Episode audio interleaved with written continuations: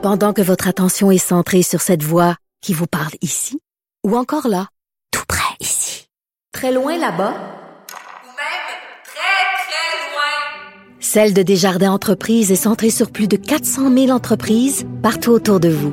Depuis plus de 120 ans, nos équipes dédiées accompagnent les entrepreneurs d'ici à chaque étape pour qu'ils puissent rester centrés sur ce qui compte, la croissance de leur entreprise. Antoine Robitaille. Le philosophe de la politique. La joute politique ne colle pas sur lui. Il réussit toujours à connaître la vérité. Vous écoutez là-haut sur la colline.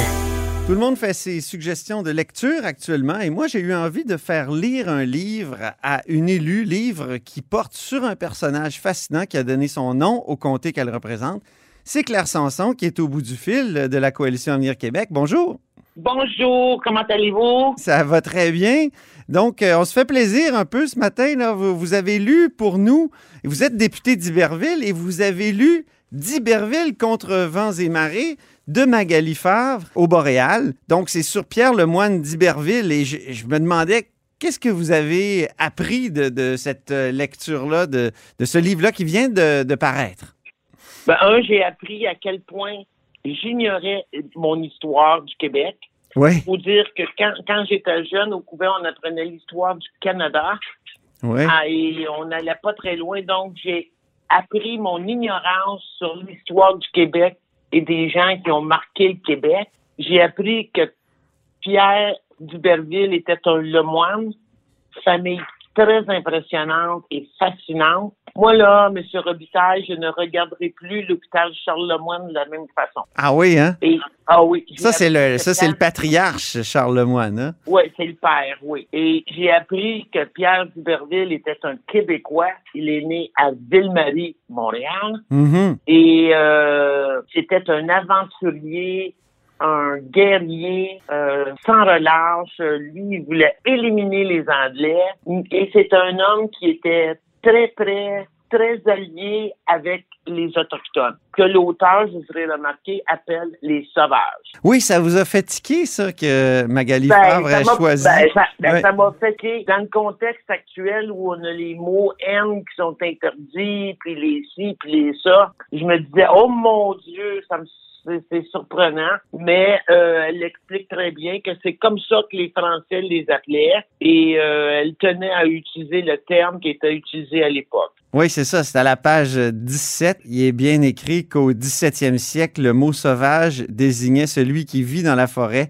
Il n'avait pas la connotation péjorative d'aujourd'hui. Par souci de Exact. rigueur historique, écrit-elle, euh, nous en avons maintenu l'usage dans les dialogues. hein, dans les dialogues. Exact. Parce qu'elle Oui. voulait vraiment. Parce qu'il y a beaucoup de dialogues. Hein? C'est un, un y petit livre. Oui. C'est ça qui rend la lecture intéressante. Vraiment, là, on a l'impression, quand on la lit, Madame Favre, qu'on est là et qu'on entend les conversations. Alors, j'ai appris beaucoup de choses et je vais lire d'autres de ses œuvres. euh, C'est évident. Et si l'histoire nous était enseignée comme ça, probablement qu'on la retiendrait plus et qu'on l'apprécierait plus. Ben oui. Et C'était vraiment un personnage euh, qui a, qui a marqué la Nouvelle-France, là, euh, né en 1661, mort en 1706 à la Havane. Euh, Dites-nous pourquoi, il se- pourquoi il se ramasse à la Havane? parce que c'est un aventurier, puis il veut faire du commerce, puis il veut enrichir sa famille, et puis il veut battre les Anglais partout où il passe. Alors, c'est vraiment des civilisations, là, aussi impressionnantes que si on lisait sur les Incas ou les Aztèques ou tout ça, là. Alors, c'est un batailleur, et il veut aller, il va à Cuba, parce que euh, il y a une menace que les Anglais veulent s'y installer, puis tout ça. Alors, il s'en va là-bas, puis il meurt euh, d'une espèce de, j'imagine, de scorbut ou de, de fièvre euh, Mhm. de COVID de l'époque. oui, c'est ça. Alors, il meurt de la COVID de l'époque. Et euh, je pense qu'il y a quelques années, le gouvernement du Québec avait tenté de rapatrier ses restes, mais ont abandonné parce qu'on ne sait plus vraiment dans quelle région de Cuba ils se sont retrouvés. Oui, c'est ça. Il y a eu une pétition même qui a été déposée en 2015 pour le rapatriement des restes de Pierre Lemoine d'Iberville. Alors, euh, c'est- une pétition qui avait recueilli 116 signatures et j'ai l'impression que c'était à la suite de ça. Mais, Magali Favre nous écrit qu'on ne sait pas trop où sont ces restes, puis il y a peut-être même l'endroit où ces restes ont été euh, placés, où il y a eu une explosion. Donc, euh, je me demande si on aurait, si on a, si on a retrouvé quelque chose. Ouais, il, reste peut-être plus rien que ces restes. C'est ça, exactement. Mais de toute façon, l'aventure a été abandonnée. Mais je pense que ma collègue Christine Saint-Pierre de l'Assemblée nationale pourrait m'en apprendre Mhm. là-dessus et je vais la questionner à notre retour à l'Assemblée nationale. C'est bon. Euh, donc, vous dites l'enseignement de l'histoire. euh, je, je me demande pourquoi on a oublié un peu euh, d'Iberville ces jours-ci, parce que c'est quand même un héros incroyable de, de, de roman de cap et d'épée. Ah oui, oui, tout à fait. Ah, tout à fait.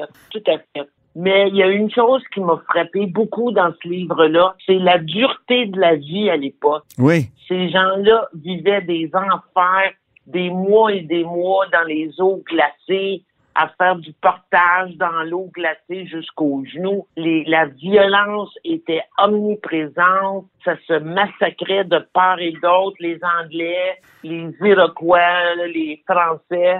Euh, donc, euh, c'est vraiment des époques... euh, ça ne ressemble en rien aux séries Savon, hein, de ce qu'on peut imaginer. Là. Vous parlez des séries. Est-ce que vous aviez vu à l'époque la série d'Iberville qui est assez reconnue, la série à Radio-Canada euh, qui, euh, qui, avait, qui, avait, qui avait fait date? Là?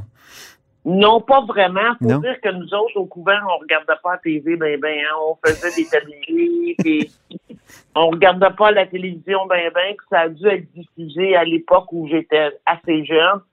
Je me souviens toutefois que quand je travaillais à Radio-Canada, dans un des présentoirs, il y avait les deux bateaux d'Iberville qui étaient montés, là, des maquettes qui Oui. étaient montées. Je me rappelle d'avoir vu ça. J'imagine que Radio-Canada les a encore dans ses trésors. Ah, Mais, sûrement. euh, Oui. mais euh, c'était quelque chose. Mais j'ai vu des extraits de, de, de la série là, avec les années. Là, à chaque fois qu'un comédien qui meurt, on nous montre des extraits. Oui, c'est ça. Mais je ne... Ouais, mais c'est tout ce que j'en savais. Alors j'ai appris beaucoup de choses sur Pierre d'Iberville que je suis fier de dont je suis fier de représenter le comté aujourd'hui. Et le pauvre Pierre d'Iberville qui n'a jamais connu l'amour de sa Jeanne, oui. qui avait plutôt choisi d'être récluse et de consacrer sa vie à la prière. Ah oui, Jeanne Lebert, hein? Oui, oui, oui. Et euh, Ah. Est-ce qu'on ne devrait pas enseigner euh, l'histoire davantage par les toponymes au Québec? On prend, par exemple, euh, d'Iberville, il est partout, là, mais euh, c'est curieux, on l'a oublié. Oui, on l'a oublié, celui-là. On l'a oublié, en effet. Pourtant, il y avait une volonté de découvrir l'Amérique, d'une certaine façon. hein. C'était une ambition fait. continentale. Ah oui, c'était un homme très ambitieux, faisait beaucoup de commerce, il s'est enrichi beaucoup avec euh, les, les- la, la, la, la traite des, des pots, puis euh, les pelleteries et tout ça. Mais il semblait être un homme assez généreux, malgré tout. Là, il a- c'est peut-être celui qui a le moins massacré de monde. Là. Et euh, mais ce serait une bonne idée de, de prendre euh, les noms fameux de l'histoire de la Nouvelle-France et puis euh, d'y apprendre quelque chose. Moi, Ben je, je lisais le livre, là, puis à chaque fois, je sais pas si vous vous souvenez d'une série à Radio-Canada qui s'appelait Les Grands Esprits. Oui, oui, bien sûr, oui. C'était fascinant. Moi, j'ai adoré, j'ai adoré ça parce que Jean Boisvert, le réalisateur, nous faisait rencontrer à chaque beau dimanche les Cléopâtres qui rencontraient Beethoven. Et puis, euh, c'était fantastique et, on apprenait toujours quelque chose. Et c'était joué par des comédiens en costume et tout ça. Et là, à chaque fois que j'ai pris le livre de Madame Favre et que je le laissais, je me disais, oh, que ça aurait fait un bon, une bonne, un bon épisode des Grands Esprits. Ah ben oui, Et- effectivement. Et Oui, Imaginez une série télévisée aussi, parce que je, je- je lisais le livre euh, aussi, puis euh, j'ai cherché un peu sur la série télévisée de 1967. Il y avait 39 épisodes. C'est fou. Ouais. Ah oui. Donc, euh, il y, a, y y beaucoup à raconter sur euh, le personnage, puis on le découvre euh, dans le livre. Euh, Ah, tout à fait. maintenant, euh, vous, Claire, comment vous allez passer les fêtes, là? Bien tranquille à la maison avec mon chat. Alors, on va être bien tranquille et j'ai une amie qui est hospitalisée, donc je vais peut-être aller faire des petites visites, là. Mais c'est tout, ça va être très calme, très tranquille. Je vais écouter les directives. Puis votre année comme élu prise dans la pandémie, comment ça s'est passé? Dans Ah, le ben, comté d'Iberville, puis à l'Assemblée nationale? Ah ben, dans le comté, moi j'étais surtout dans le comté parce que j'avais des examens à passer médicaux. Mhm. Mais on a eu notre bureau est resté ouvert tout le temps. On avait beaucoup d'appels parce que bon, comme partout au Québec, les gens étaient un peu mêlés dans les directives. Et puis bon, il y a des citoyens qui étaient un, un peu plus stressés, puis euh, des petits problèmes à régler. Là, je vais aller voir ma mère, puis je peux pas. Mhm. Bon. Alors, on a eu beaucoup de cas de citoyens. On a eu des choses assez drôles. Ah oui? Ah oui. Comme? Nous, on avait fait, là, écoutez, là, je vais vous dire un secret, là. Oui, Dans ça le va bureau, rester entre nous. on- on- oui, ça va rester entre nous et Cube Radio. et on s'était fait au bureau un mur qu'on appelait le mur des inepties. Ah bon? Parce que des fois, on entendait des affaires. Il y a un citoyen qui nous a appelé une journée pour se plaindre parce que c'était trop tranquille sur Tinder. OK. Écoutez, là. Moi, j'ai dit, écoutez, monsieur, on est en pandémie. C'est pas le temps de faire des dates avec des étrangers, voyons donc. Il trouve ça plate sur Tinder. Alors, euh, ben, on, on, a- on, a- on s'en est bien tiré. Naturellement, on a travaillé beaucoup avec nos organismes communautaires pour les banques euh, alimentaires. Puis là, cette année, ben, il n'y avait pas de guignolés nulle part. Alors, tout le monde était un peu pris de court. Donc, euh, on a fait notre, de notre mieux. Puis je pense qu'on l'a bien fait là pour les supporter puis s'assurer que tout le monde avait un Noël qui avait de l'allure. Alors, naturellement, il y a des citoyens qui avaient des problèmes de garderie, surtout dans la première vague. Là. Oui. Mais sinon, ça a bien été.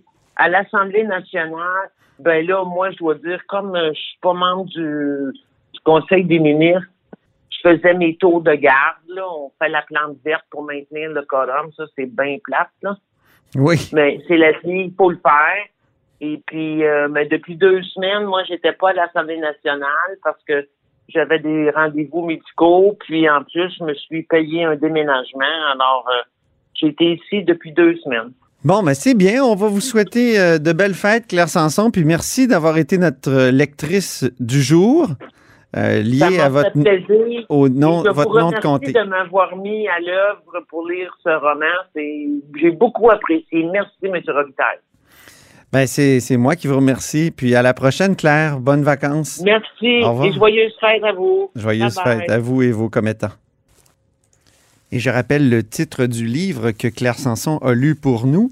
C'est D'Iberville contre vents et marées de Magali Favre aux éditions Boréal. Et c'est tout pour nous à la haut sur la colline en ce jeudi. Merci d'avoir été des nôtres et n'hésitez surtout pas à diffuser vos segments préférés sur vos réseaux. Et revenez-nous demain, vendredi, pour la dernière de la haut sur la colline en 2020.